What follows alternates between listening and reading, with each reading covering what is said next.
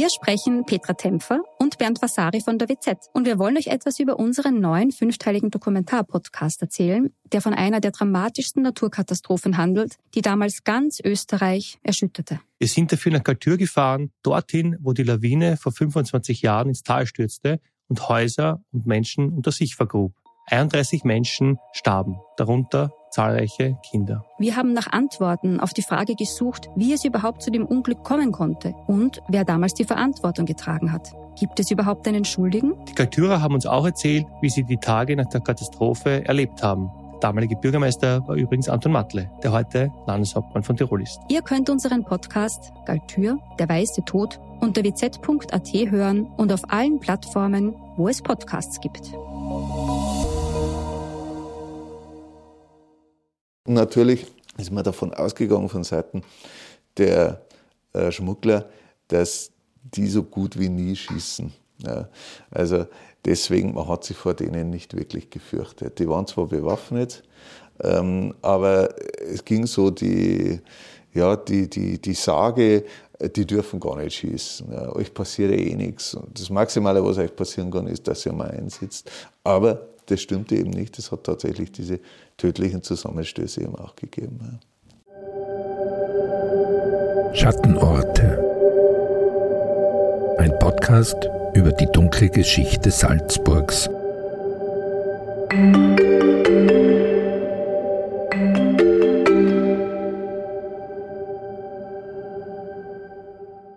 Und damit herzlich willkommen zurück zu einer neuen Folge des Podcasts Schattenorte. Mein Name ist Anna Boschner und in diesem Podcast erzählen ich und meine Kollegin Simona Pinwinkler die Geschichte von Orten in Salzburg, die eine dunkle Vergangenheit haben. In der letzten Folge nahm sie meine Kollegin Simona mit auf die Spuren der Tempelritter und ist zusammen mit Historikern der Frage nachgegangen, ob die Templer möglicherweise auch einmal in Salzburg waren. Diese Folge spielt viele hundert Jahre später und hat mit unseren deutschen Nachbarn zu tun. Genauer gesagt geht es darum, dass obwohl Deutschland an Österreich grenzt, es Waren gibt, die noch heute unterschiedliche Preise haben, sprich in Deutschland vielleicht billiger oder auch teurer sind. Das aktuellste Beispiel sind wohl die explodierenden Spritpreise. Die sind zwar in beiden Ländern gerade in einem Höhenflug, doch in Österreich deutlich unter jenen in Deutschland. Der Tanktourismus boomt, klar, Wer in Deutschland in der Nähe der Grenze wohnt, wird wohl kaum im eigenen Land tanken, sondern völlig legal nach Österreich fahren. In dieser Folge geht es um den illegalen Transport von Waren über die Grenze, den Schmuggel. Und zwar genauer gesagt um dessen Blütezeit nach dem Zweiten Weltkrieg.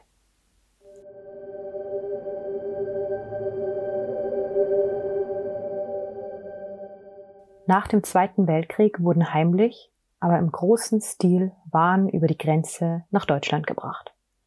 Die Männer und Frauen, viele davon aus Freilassing, Bayerisch Gmein und Großgmein, dazu später aber noch mehr, schmuggelten, meist in den Nachtstunden Waren, hauptsächlich Zigaretten und später Kaffee, über die Grenze.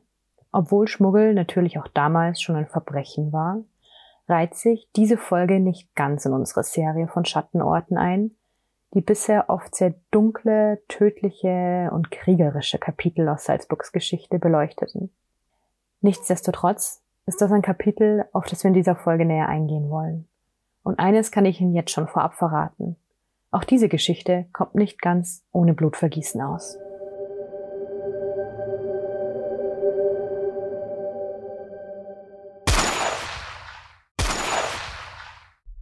Der südostbayerische salzburgerische Grenzraum galt als schmuggelträchtigstes Gebiet im westdeutschen Raum in der Nachkriegszeit. Nach 1946 entstanden dort international agierende Schmuggelsyndikate, die vor allem Kaffee und Zigaretten über die Grenze von Österreich nach Deutschland brachten. Der Bad Reichenhaller Stadtarchivar Johannes Lang und der ehemalige Zollbeamte Albin Kühnel haben dazu geforscht und dafür vor allem mit ehemaligen Schmugglern und Zöllnern gesprochen. Was damals über den Schmuggel in Zeitungen berichtet wurde, zu welchen Gerichtsprozessen es kam und vor allem wie lukrativ das Schmuggelgeschäft für die einfachen Bürger, aber auch für die großen Schmugglerkönige waren, haben Lang und Kühnel in einem Buch zusammengefasst.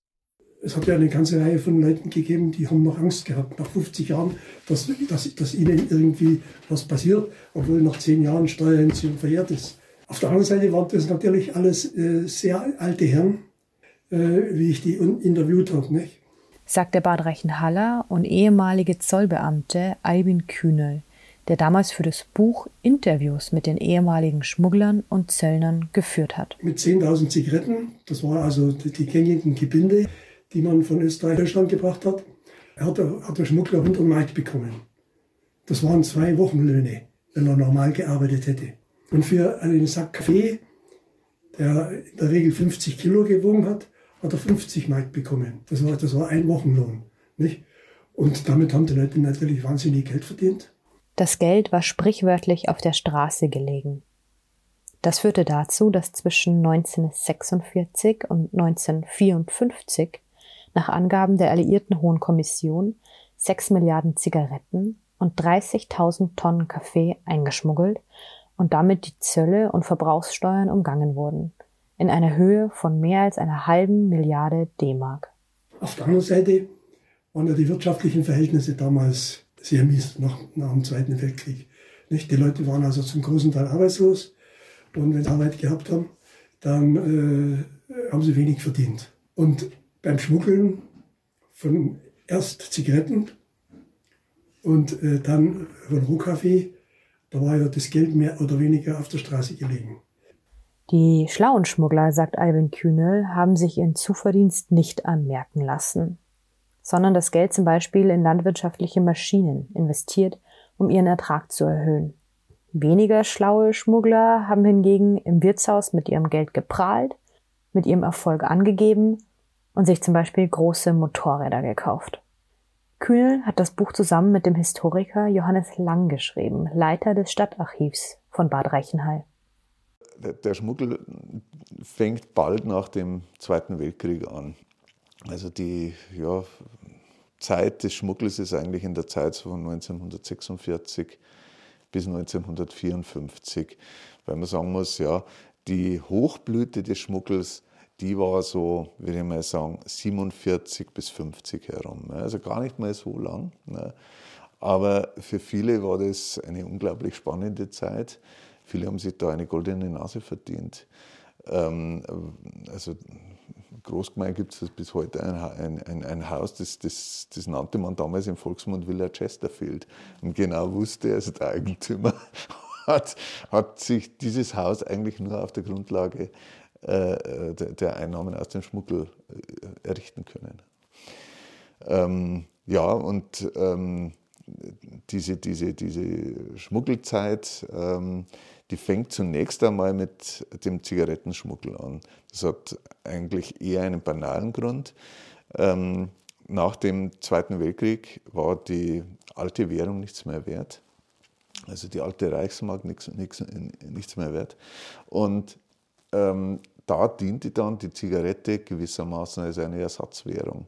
Der Vorteil war, man konnte die Zigaretten auseinanderbrechen, man konnte sie vierteln und so weiter und so fort. Und auf diese Art und Weise hat man wirklich eine klassische Ersatzwährung äh, erhalten. Ne? Und äh, mit denen ist also dann da so gehandelt worden. Und äh, deswegen äh, spielte in dieser frühen Zeit des Schmuggels äh, zunächst einmal nur der Zigarettenschmuggel eine Rolle. Und der ist dann eigentlich ähm, abgelöst worden ähm, durch den äh, Kaffeeschmuggel, ähm, nachdem nämlich die Währungsreform gekommen ist. Nachdem die deutsche Währungsreform gekommen ist, gab es keinen Grund mehr, also mit Ersatzwährungen darum zu spielen. Also plötzlich hat man wieder eine ja, eine, eine solide, harte Währung. Und ähm, plötzlich waren also Zigaretten nichts mehr wert. Der Kaffeeschmuggel löste den Zigarettenschmuggel fast reibungslos ab, weil der Kaffee in Deutschland um so viel mehr besteuert war als in Österreich. Während man damals zum Beispiel für ein Kilo Kaffee in Österreich 8 Mark bezahlte, zahlte man in Deutschland 48 Mark dafür. Also um ein Vielfaches mehr. Man muss gleich dazu sagen, also ähm, in der damaligen Zeit erfolgte der Schmuggel äh, überwiegend von Österreich nach Deutschland. Es hat auch Schmuggel in die andere Richtung gegeben, aber das waren dann ähm, eher so Gebrauchsgegenstände und so weiter. Was zum Beispiel in, in, in Österreich offensichtlich ähm, ein ja, ein, ein, eine Mangelware war, das waren Rasierklingen interessanterweise. Also Rasierklingen sind in rauen Mengen von Deutschland nach Österreich geschmuggelt worden. Aber die, das klassische Schmuggelgut war, wie gesagt, zunächst die Zigarette und dann, äh, der, und dann der Kaffee. Der Kaffee, wenn er geschmuggelt wurde, musste er ähm, roh sein, weil den gebrannten, den hätte man äh, sofort gerochen. Und nachdem also der, der, der Rohkaffee überall geschmuggelt wurde, also es gibt da so einen Ausdruck oder einen, so einen Ausspruch von einem Zöllner, wenn also die Leute gewusst hätten, wo überall äh, der Kaffee geschmuggelt worden ist, dann hätten sie ihn nicht getrunken. Und es gibt also da wirklich ganz, ganz nette Aufnahmen ähm, also von, von Seiten der Zollbehörde von beschlagnahmten beispielsweise Mänteln, die also extra so drapiert waren, dass also da überall also in Seitenfächern und so weiter, die dann wieder zugenäht worden sind, also plötzlich ein paar Kilo Kaffee eben da drin gewesen sind. Also das waren überwiegend halt Mäntel und so weiter. Und da ist irgendwie so dem, dem, Erfindergeist sind da keine Grenzen gesetzt worden. Also man hat da ähm, eigentlich alles genutzt, was, was, was irgendwie denkbar gewesen ist. Salach und Salzach waren keine unüberwindbaren Hindernisse, wenn es galt, Zigaretten und Kaffee zu schmuggeln. Auch der Landweg war leicht zu begehen, bedingt durch das Gelände, vor allem im Raum Wals und Großgmein, wo es Schmugglerbanden Nacht für Nacht gelang, illegal über die sogenannte grüne Grenze zu gelangen. Dies, diese, diese äh, Syndikate ähm, haben tatsächlich international agiert. Also es hat äh, dann sozusagen die Großabnehmer auf der deutschen Seite gegeben. Ähm, und ähm, das Ganze ist dann in der Regel über V-Leute äh, äh, gelaufen, die ähm, teilweise die Auftraggeber gar nicht gekannt haben, aber die im Grunde genommen den Schmuggel dann organisiert haben. Genau, also da haben wir dieses internationale Schmuggelsyndikat und man sieht, wer da alles da beteiligt gewesen ist. Also die alliierten Besatzungsmächte hatten hier ihren Einfluss, äh, die kommunistischen Staatsregierungen und dann ganz wichtig, die DP-Lager, die Displaced Persons. Und da hat es ja sowohl auf der österreichischen als auch auf der bayerischen Seite eben solche großen Lager gegeben. Die DP-Lager waren große Sammelpunkte, wo die Ware eben hingekommen ist. Teilweise über Taxiunternehmen oder Fuhrunternehmen. Erst von den DP-Lagern wurde die Ware weiter in große Zentren, zum Beispiel nach München gebracht. Allein in der Stadt Salzburg gab es 1946 19 solcher DP-Lager, schreiben Kühnel und Lang in ihrem Buch. In Großgemein gab es auch ein solches Quartier in einer Pension, der Pension Greiner. Zahlreiche weitere auf der anderen Seite der Grenze. Sowohl in Österreich als auch in Bayern war die Polizei und den Zollorganen der Zugang zu diesen Lagern verboten. Eine eigene Lagerpolizei war dort tätig, strafbare Handlungen wurden von den amerikanischen Militärgerichten geahndet. De facto bedeutete dies fast eine Rechtsimmunität und eröffnete diverse Gelegenheiten zu illegalen oder vielleicht sogar kriminellen Betätigungen. In der Anfangszeit des Zigarettenschmuggels versuchten die Displaced Persons noch, ihre Schmuggelware selbst im Raum Großgemein und Bayerischgemein über die Grenze zu bringen. Das gestaltete sich jedoch wegen der fehlenden Ortskenntnisse als schwierig. Und so begannen Einheimische die Zigaretten zu schmuggeln, die in dem Grenzgebiet bestens vertraut waren.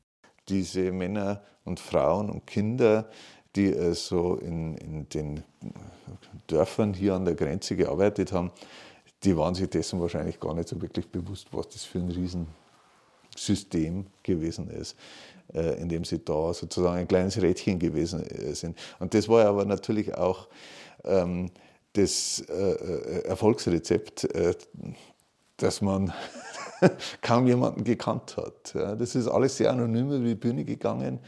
Und äh, trotzdem hat jeder so sein Geld bekommen. Da. Und je diffiziler die ganze Angelegenheit wird, äh, gerade wenn es dann um, ja, und, und, das ist gewissermaßen so die, ähm, äh, die, die heikle Situation, wenn die Ware über die Grenze gebracht werden muss, da sind dann relativ viel natürlich dann beteiligt. Man muss sich also vorstellen, man sieht also hier so einen Schmuggelgang, äh, so muss man sich das also vorstellen. Also sie haben da eben so 60 Kilo Säcke auf den, auf den Schultern gehabt. Und dann hat man halt da geschaut, dass man irgendwo einen Grenzbach oder sonst was überwindet. Und ähm, das äh, wurde dann in der Regel eben abgedeckt ähm, durch Speer. Das waren dann Kinder, die dann da zum Einsatz gelangt sind, die dann auch entsprechend entlohnt worden sind, natürlich nur mit einem kleinen, verhältnismäßig kleinen Betrag. Ähm, aber für die Schmuggler, die also hier aktiv als Schmuggler tätig waren, war es weit lukrativer, als beispielsweise zur Arbeit zu gehen. Ne. Die meisten haben natürlich zusätzlich gearbeitet, damit äh, man also hier äh, ja, den Schein zumindest wahrt. Ähm, aber das Geld tatsächlich kam dann durch diese, durch diese Schmuggelgänge dann rein. Die Zollverwaltungen von Österreich und Deutschland waren anfangs weder personell noch aufgrund ihrer Ausstattung in der Lage, etwas gegen den Schmuggel auszurichten. Im Laufe der Zeit gab es sogar Schmuggler, die sich besonders erfolgreich anstellten und so zu sogenannten Schmugglerkönigen wurden. Kühnel und Lang schreiben in ihrem Buch, dass es auf beiden Seiten der Grenze besonders abenteuerlustige und gewieften Männern gelungen war, durch den Schmuggel so viel Geld anzuhäufen, dass sie den Zigarettenschmuggel nicht mehr im Auftrag, sondern unabhängig unternehmen konnten. Die Monatsverdienste der Schmugglerkönige sollen in der Hochblüte des Bandenschmuggels bei mehr als 10.000 D-Mark gelegen sein. Der Übermut kannte offenbar keine Grenzen. Man wusste ja sofort, wer sind die großen Schmugglerkönige. Die waren eigentlich sogar dem Zoll und der Polizei bekannt, aber denen konnte man nicht habhaft werden. Deswegen ja, haben sich die also auch provokant natürlich dann generiert. Und ähm, das muss also dann auch so vorgekommen sein, dass an einem äh, beispielsweise Faschingsball, wo dann auch ähm, Schmuggler und sogar Zöllner dann anwesend waren, dann so ein, ein, ein, ein Schmuggler sich also äh, eine Zigarette mit einem, mit einem 100-Markschein angezündet hat. Also so gar, also man kann sich das so richtig gut vorstellen. Also eigentlich ein bisschen Wild-West-Stimmung, muss man sagen, in diesen paar Jahren äh, hier in, in, in, in diesen Orten da an der Grenze. Und da war also insbesondere der Grenzraum hier, ähm, war also favorisiert, äh, weil das sich hier im Gegensatz äh, zu der Grenze, also die dann da hinter Freilassing beginnt, eben eigentlich nicht hinter Freilassing, pardon, beginnt ja eigentlich schon hinter Mazzola, also hinter dem Walserberg, haben wir ja praktisch eine nasse Grenze. Also zuerst äh, entlang der Saalach und dann entlang der Salzach. Und ähm, Schmuggelgänge da waren viel, viel gefährlicher und schwieriger, weil man irgendwie in der Nacht mit einem Boot rüber musste über den Fluss. Und hier war eben die Möglichkeit äh, relativ einfach, ähm, über ja, entweder einfach eine Wiese oder einen Bachlauf oder sonst was äh, die Schmuggelware rüberzubringen. Das äh, hatte auch den Grund, warum man also gerade dieses Gebiet hier favorisiert hat. Diese Säcke waren ja so schwer, dass man die nicht ewig schleppen konnte. Also man brauchte Schmuggelübergänge, wo ganz in der Nähe auf der einen Seite ein Auto stehen bleiben konnte und auf der anderen Seite auch eins stehen bleiben konnte. Das heißt, die, das heißt, die entsprechende Infrastruktur ist eigentlich Voraussetzung für geeignete Schmuggelübergänge. Deswegen waren die Hauptschmuggelrouten im Bereich Großgemein und Bayerischgemein. Aber wie wurde man eigentlich Schmuggler oder Schmugglerin? Naja, also so wie halt dörfliche Gemeinschaft äh, funktioniert üblicherweise. Ähm, also grundsätzlich ist mal äh, ja, eine der Voraussetzungen, dass man sich für das interessiert, was in der Gemeinde so vonstatten geht. Und, ähm, und, und ähm, naja, dass man eben Kontakte auch regelmäßig aufrechterhält. Und ich meine, das ist die berühmte Geschichte von der kennt jemanden, der wieder wen kennt und der kennt jemanden. Und auf diese Art und Weise, ja, das berühmte Vitamin B, ähm, das sich halt auch auf diesen kleinen, in diesen kleinen dörflichen Strukturen dann vollzieht. Und üblicherweise wusste man natürlich, das ist der Schmugglerkönig, der macht sich die Hände normal nicht mehr selber dreckig, der organisiert nur noch, der braucht Leute, der braucht ständig Leute und weil natürlich etliche von diesen Leuten auch immer wieder mal ähm, ja, äh, im, im, im, Gefängnis sitzen, weil sie ertappt worden sind oder dergleichen. Ne? Und auf diese Art und Weise ähm, wird da eigentlich ständig, ist ein ständiger Bedarf da ähm, für, für solche Leute. Ne? Und ähm, bei den Kindern ist es genau das Gleiche. Die wollen sich schon ein bisschen was verdienen. Dann ist natürlich so der Nervenkitzel, der also die, vor allem für die Kinder noch eine Rolle spielt. Ja, und ähm, dann brauchst du beispielsweise auch äh, einfach so, so, Depots, wo die Sachen niedergelegt werden können.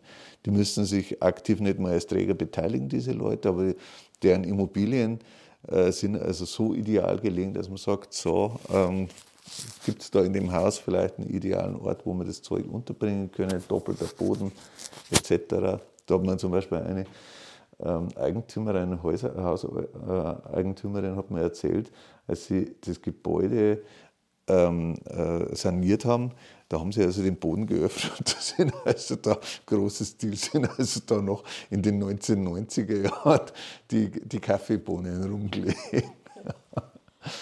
Der Schmuggel an sich fand üblicherweise in der Nacht statt. Deswegen richtete der Zoll irgendwann Nachtstreifen ein. Doch die Schmuggler wussten in der Regel sehr gut Bescheid über die Dienstpläne der Zollbeamten, weswegen auch davon auszugehen ist, dass es auch beim Zoll Maulwürfe gegeben haben muss, die durch den Verkauf von einem Dienstplan sich etwas dazu verdienen wollten. Also auf diese Art und Weise sind dann diese Schmuggelgänge dann ähm, ja, meistens erfolgreich über die Bühne gebracht worden und selbst wenn man mal erwischt worden ist, dann hat man sich meistens nur irgendwelche guten Ausreden einfallen lassen. Ähm, die wollen wir also damals nie verlegen. Ähm, man ist ja damals in der Regel auch dem, ähm, der Gerichtsbarkeit der Militärregierung überstellt worden, ähm, die jetzt ja so ganz normal, ja, also nach Schema F ein bestimmtes Strafmaß vorgesehen hatten. Dann ist man mal wieder für drei Monate ins Gefängnis gegangen, hat aber gewusst, wenn ich wieder rauskomme, dann geht, das wieder los.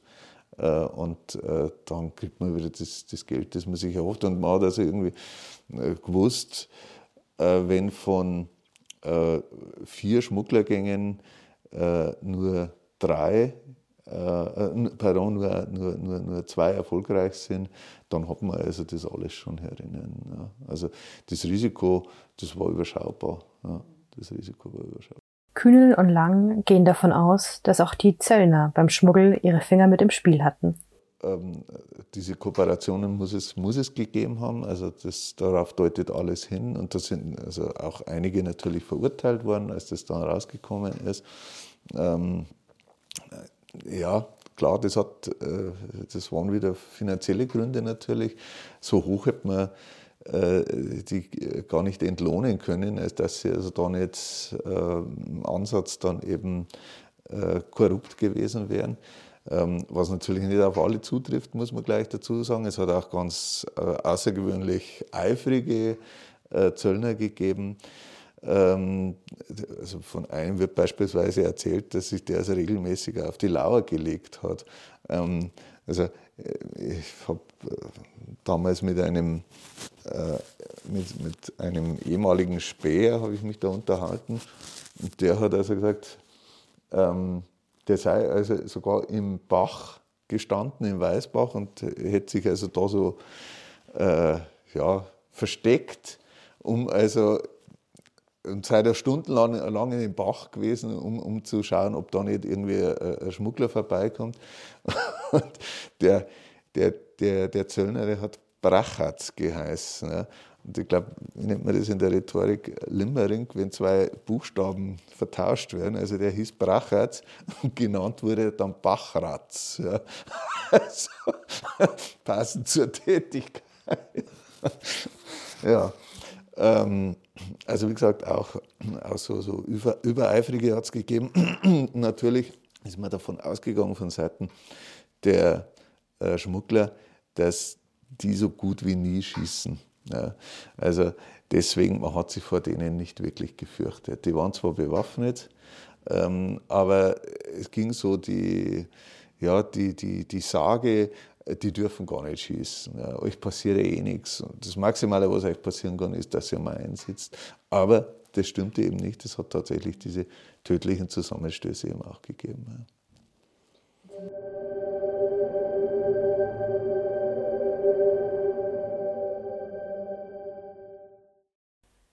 Einer dieser Zusammenstöße ereignete sich im Juni 1950 nahe Großgmain. Noch heute erinnert auf der Landesstraße zwischen der Gemeinde und dem Autobahnanschluss Wals ein kleines Kreuz, ein kleines Gedenkkreuz an den Tod von Franz Surer.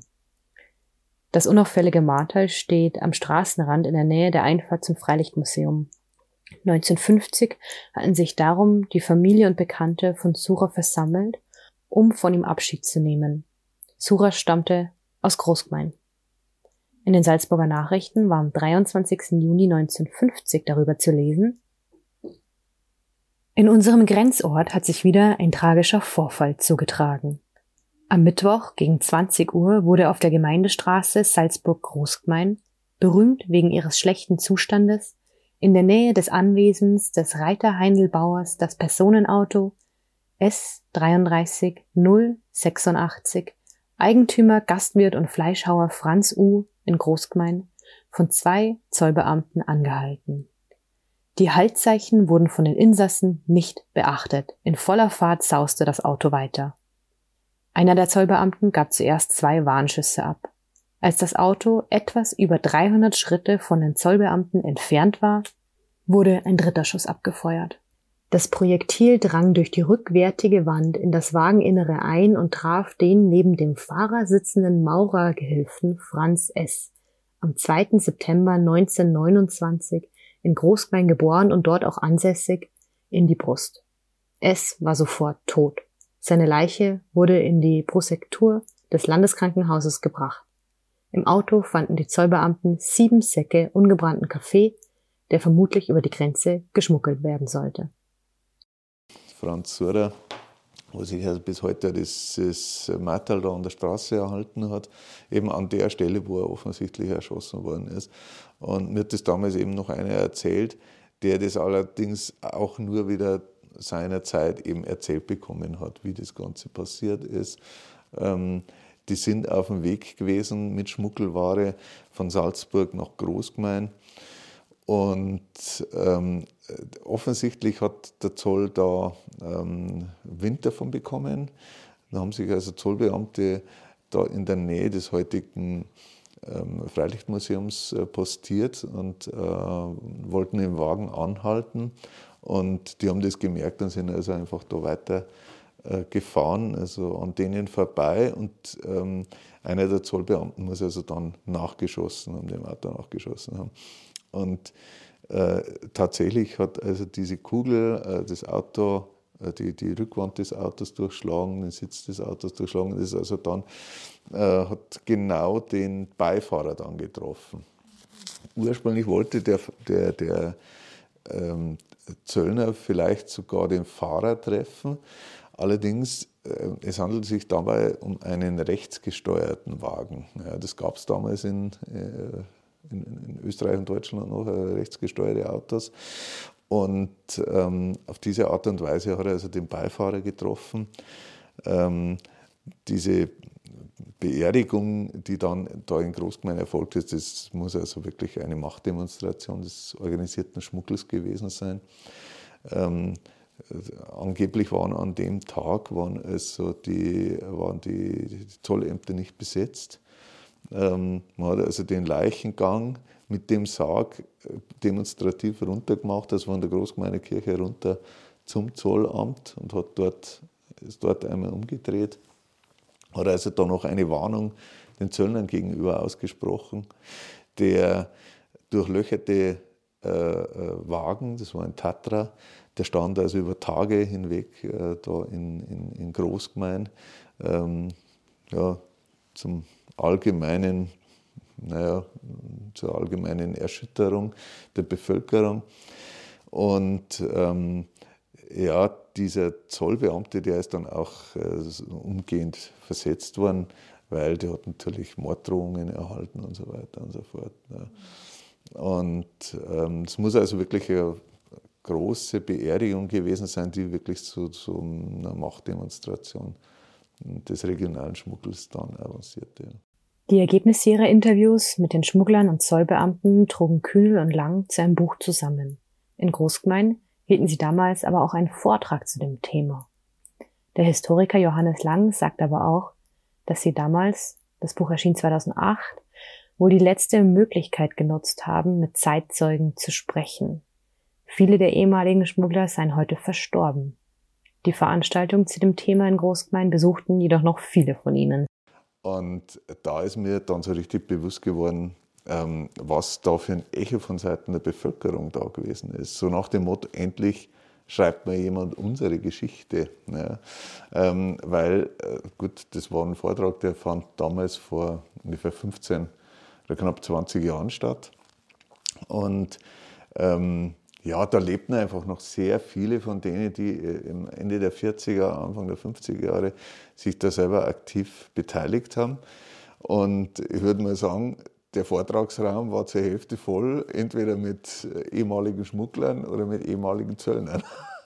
Also beide Seiten waren dann da plötzlich, jeder in der Rente, jeder inzwischen gesetzt und bieder und brav, waren also da nebeneinander gesessen. Bereits zu Beginn des Jahres 1950 hatten sowohl die Zigarettenindustrie als auch die Fachverbände der Kaffeeimporteure, Großhändler und Röster beim Bundesfinanzministerium in Bonn die Herabsetzung der Steuer für Zigaretten und Kaffee beantragt. Denn ihrer Ansicht nach stellten die überhöhten Steuersätze den Hauptgrund für den anhaltenden Schmuggel dar. Es sollte bis zum Jahr 1953 dauern, ehe Bewegung in die Angelegenheit kam. Anfang April brachten die Regierungsparteien in Deutschland einen Initiativgesetzesentwurf ein, der eine Senkung der Kaffeesteuer auf drei D-Mark pro Kilogramm vorsah. Völlig vorbei war der Spuk aber noch nicht, denn im Dezember 1953 berichtete eine Münchner Tageszeitung unter der Überschrift Der Kaffeeschmuggel lebt wieder auf. Der Kaffeeschmuggel in Südostbayern, der seit der Senkung der Kaffeesteuer in der Bundesrepublik sich nicht mehr zu lohnen schien, ist in letzter Zeit wieder aufgelebt. Seine Organisatoren mussten sich allerdings umstellen, um auf ihre Rechnung zu kommen. Die frühere Beförderungsart mit Trägerkolonnen über die grüne Grenze und über die Salzach und Saalach wurden durch Transporte in raffiniert angelegten Verstecken an Kraftfahrzeugen ersetzt. Die Hohlräume unter den Sitzen, zwischen den Seitenwänden oder unter den Wagendächern haben immerhin ein Fassungsvermögen von durchschnittlich zwei bis drei Zentnern. In einem Fall wurden sogar sieben Zentner Kaffee aus einem solchen Versteck geborgen. Da das Kilo Kaffee in der Bundesrepublik immer noch mit drei D-Mark Steuer, eine D-Mark 60 Zoll und einer Umsatzausgleichssteuer von rund 5 D-Mark belastet wird, ist die Rentabilität des Kaffeeschmuggels aus Österreich wieder gesichert. Die Verdienstmöglichkeiten der Pascha haben sich allerdings gegenüber früheren Jahren verringert. Das Kilo Kaffee wird jetzt von Ihnen in Bayern um zwei D-Mark billiger als die legale Handelsware verkauft, wobei Ihnen noch ein Reingewinn bleibt. Das bedeutet bei einer einmaligen Autofahrt, bei der zwei bis drei Zentner Schmuggelkaffee mitgeführt werden, immerhin einen Verdienst von 300 bis 400 D-Mark. Die früher ortsbekannten Pasche Könige in Bad Reichenhall, Freilassing, Laufen und Salzburg sind verschwunden. Das hat nicht zuletzt die Tätigkeit der erst im Oktober 1951 im Grenzgebiet eingerichteten Zweigstellen der Münchner Zollfahndung bewirkt. Dafür wird heute der Kaffeeschmuggel aus Österreich von Geschäftsleuten ferngesteuert, die in der Schweiz sitzen. Tatsächlich wirkte sich die Senkung der Kaffeesteuersätze auf die volkswirtschaftliche Entwicklung in der Bundesrepublik Deutschland positiv aus, schreiben Lang und Kühnel in ihrem Buch. Der Kaffeeverbrauch hob sprunghaft an. Schon 1953 lag er um 47 Prozent über dem des Vorjahres. Man konnte also fast von einer Verdoppelung des Konsums sprechen, zumal der Verbrauch pro Kopf um fast ein Pfund gestiegen war. Nachdem die Steuer auf Kaffee in Deutschland gesenkt wurde, ging der Schmuggel stark zurück. Teilweise kam es dann zu anderen Arten von Schmuggel, zum Beispiel von Brandwein oder Buntmetallen. Das lief noch einige Jahre. Die Großschmugglerbanden verlagerten sich nach Belgien oder in andere Länder. An der grünen Grenze zwischen Bayerischgemein und Großgemein war Ruhe eingekehrt. Das in Westdeutschland einsetzende Wirtschaftswunder sorgte für eine Vollbeschäftigung. Oder, wie Lang und Kühnel es in ihrem Buch schreiben, aus ehemaligen Zigaretten- und Kaffeeschmugglern wurden wieder brave Bürger, die ihren Lebensunterhalt nunmehr auf ehrliche Art und Weise verdienten.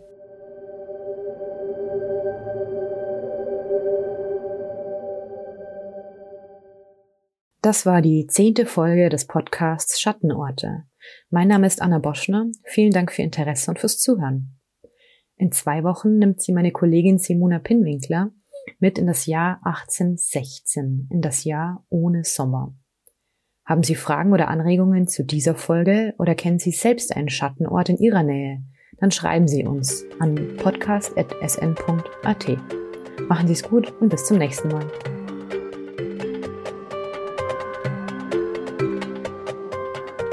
Das war ein Podcast der Salzburger Nachrichten.